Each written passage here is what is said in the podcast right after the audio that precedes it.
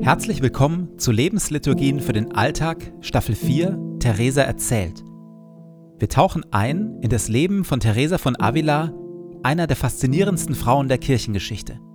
Mystikerin, Klostergründerin und Schriftstellerin. Radikal, liebenswert, ungezähmt und demütig. Eine, die Gott auf tiefste Weise erlebt hat und davon berührend und herausfordernd erzählt. Jede Lebensliturgie beginnt und endet mit Gebeten, die immer gleich bleiben. Biografische Erzählungen und Impulse in der Mitte wechseln. Am intensivsten wirken die Lebensliturgien, wenn sie in Ruhe angehört werden. Und jetzt viel Freude damit.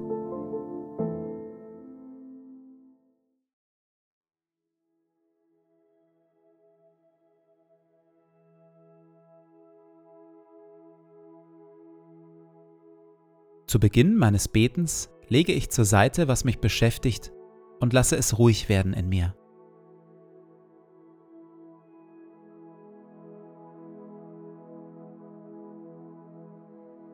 Ich atme langsam und bewusst.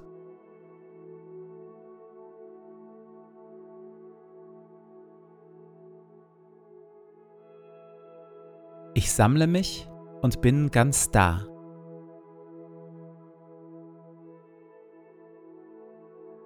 Herr, auch du bist da, wohnst in mir und füllst mich mit deiner Liebe.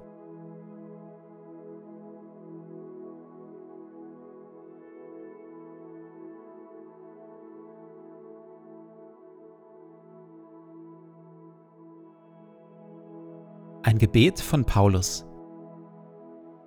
Und so kniee ich nieder vor dem Vater, dem wahren Ursprung von allem, der unerschöpflich reich ist an Macht und Herrlichkeit. Mein Gebet ist, dass Christus aufgrund des Glaubens in euren Herzen wohnt und euer Leben fest in der Liebe verwurzelt ist. Das wird euch dazu befähigen, die Liebe Christi zu erfassen in all ihren Dimensionen, in voller Breite, in voller Länge, in ganzer Tiefe und all ihrer Höhe. Ja, ich bete darum, dass ihr seine Liebe versteht, die doch weit über alles Verstehen hinausreicht, und dass ihr auf diese Weise mehr und mehr mit der ganzen Fülle des Lebens erfüllt werdet, das bei Gott zu finden ist. Ihm, der mit seiner unerschöpflichen Kraft in uns am Werk ist und unendlich viel mehr zu tun vermag, als wir erbitten oder begreifen können, ihm gebührt durch Jesus Christus die Ehre in der Gemeinde von Generation zu Generation und für immer und ewig. Amen.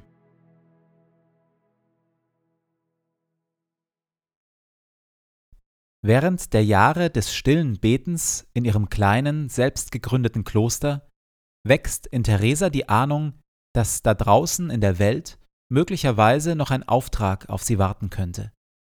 Jesus selbst bestärkt diese Ahnung durch ein großes Versprechen.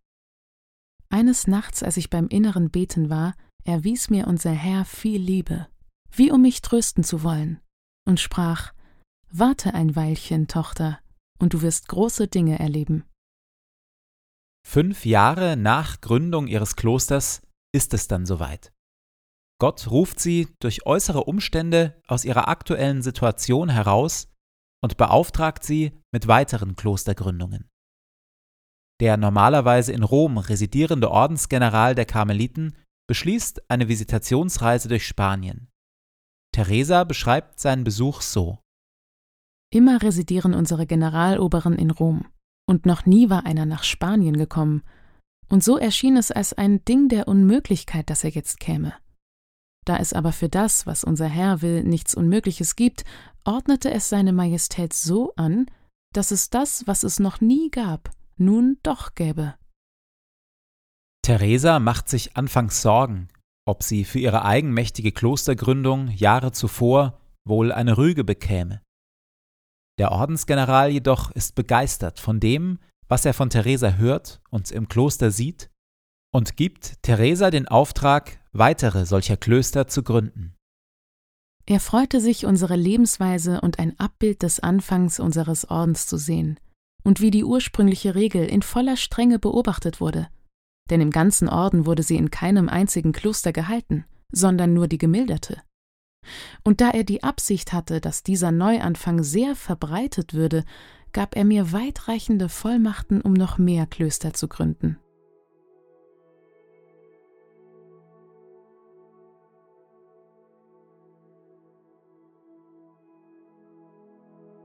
Manchmal spricht Gott zu uns durch Bibelworte oder innere Ahnungen. Manchmal, wie hier bei Theresa, auch durch äußere Umstände. Gibt es aktuell irgendwelche äußeren Umstände oder Entwicklungen, durch die Gott mir etwas sagen oder zeigen will?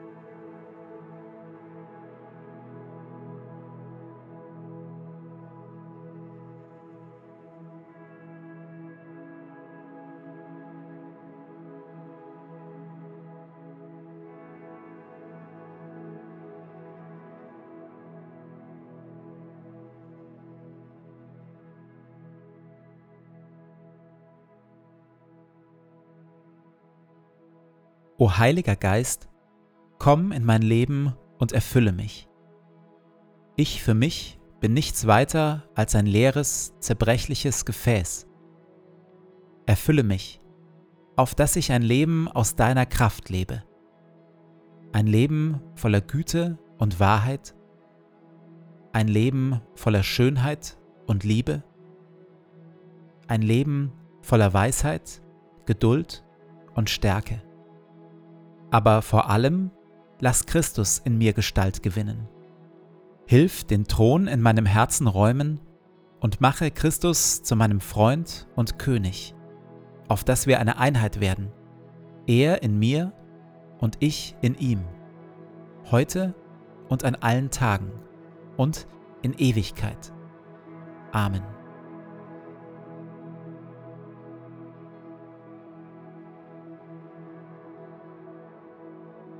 Ich gehe in diesen Tag mit Worten von Theresa. Nichts soll dich verwirren, nichts dich erschrecken. Alles vergeht. Gott aber ändert sich nicht. Gott alleine genügt. Wer ihn hat, dem wird nichts fehlen.